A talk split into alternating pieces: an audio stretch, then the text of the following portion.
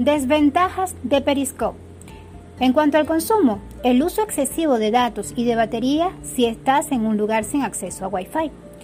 Calidad de transmisión en consecuencia, sin buena conexión, los directos pueden llegar a pixelarse en exceso o paralizarse directamente.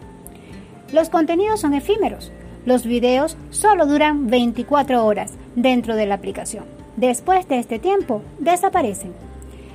En cuanto a la contrastación, a pesar que una imagen vale más que mil palabras, lo cierto es que Periscope, como potente herramienta de periodismo ciudadano, debe pasar por los filtros profesionales de la contrastación.